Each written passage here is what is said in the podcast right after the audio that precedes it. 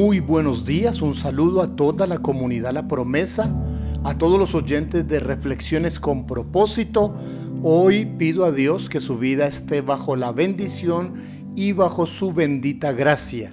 Una vez más nos acercamos al Señor en oración, en gratitud, en adoración. Tenemos muchos motivos para darle gracias y para presentarle nuestras vidas en sus manos amorosas, manos de misericordia y de gracia sobre nosotros. Hoy somos inspirados por la lectura de Lucas. En el capítulo 10, verso 33 leemos, pero un samaritano que iba de camino vino cerca de él y viéndole fue movido a misericordia. Qué interesante. Jesús respondió a la pregunta sobre quién es el prójimo con una de las historias más relatadas del Nuevo Testamento. La escena del crimen es una ruta de unos 24 kilómetros entre Jerusalén y Jericó. El camino es tan traicionero que se le conocía como Adumín, es decir, paseo de sangre. Aproximadamente 12.000 sacerdotes vivían en Jericó y viajaban a Jerusalén cuando eran elegidos por sorteo para servir en el templo. Todos hemos herido a alguien de alguna manera y después nos hemos alejado. Quizá hasta le hayamos robado la dignidad o el respeto por sí mismos. Sin duda, todos hemos sido heridos por alguien y hemos sentido que nos han dejado medio muertos. Pasemos unos minutos estudiando estos personajes, el sacerdote y el levita. La terminología usada por Cristo sugiere que ambos regresaban de Jerusalén a su hogar en Jericó. Dice que ambos descendían por el camino. Era un descenso bastante empinado. La ironía de la mala disposición del sacerdote y el levita para ayudar hubiera sido más obvia para el intérprete de la ley que para nosotros. Él habría entendido rápidamente que ambos regresaban a su casa después de realizar el trabajo más importante de sus vidas, cumplir con su breve oportunidad de servicio en el templo. Uno esperaría que fuera el tiempo justo para sentirse más humilde, agradecidos o dispuestos a ayudar, pero eso no fue lo que sucedió. En realidad, se nos dice que tanto el sacerdote como el levita pasaron por el otro lado. No saquemos conclusiones apresuradas. Cristo obviamente no implicó que todos los sacerdotes y todos los levitas fueran a dejar morir a un hombre herido.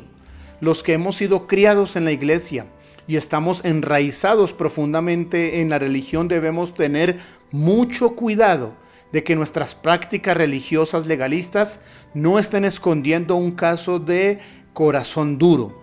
El intérprete de la ley se acercó a Jesús para probarlo y terminó respondiendo él mismo a su cuestionamiento.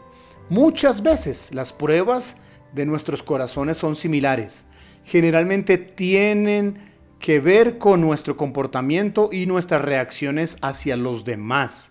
La forma en que tratamos a las personas puede ser una prueba más certera de cómo es nuestro corazón que la forma en que tratamos las cosas.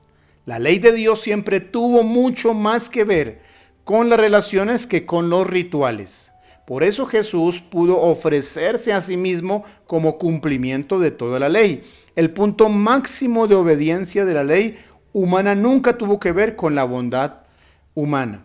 La Biblia nos dice que el samaritano vio al hombre y se compadeció de él. Me gusta lo que sugiere el idioma original. La palabra griega, que se traduce como fue movido a misericordia, es sentir profundamente, tener compasión, misericordia. Uno pensaría que el sacerdote y el levita al menos hubieran hecho lo correcto debido a su investidura, aunque sintieran lo contrario.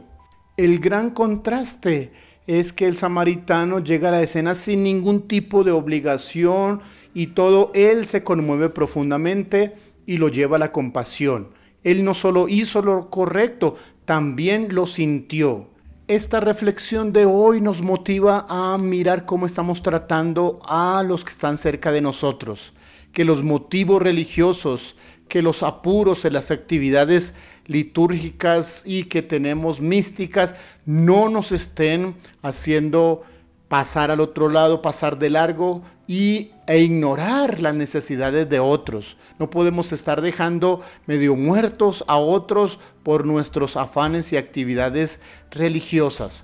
Dios quiere que primero tengamos misericordia, ayudemos a los necesitados, veamos por nuestra familia, comprendamos y ayudemos a los de nuestra casa y que podamos ofrecer a Dios esas ofrendas agradables a Él.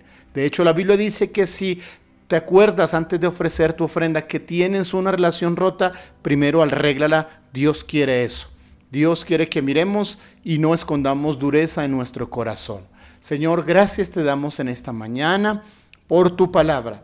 Ayúdanos, oh Dios, a mirar con misericordia, a ver la necesidad y a poder acercarnos a ayudar a aquel que lo necesita.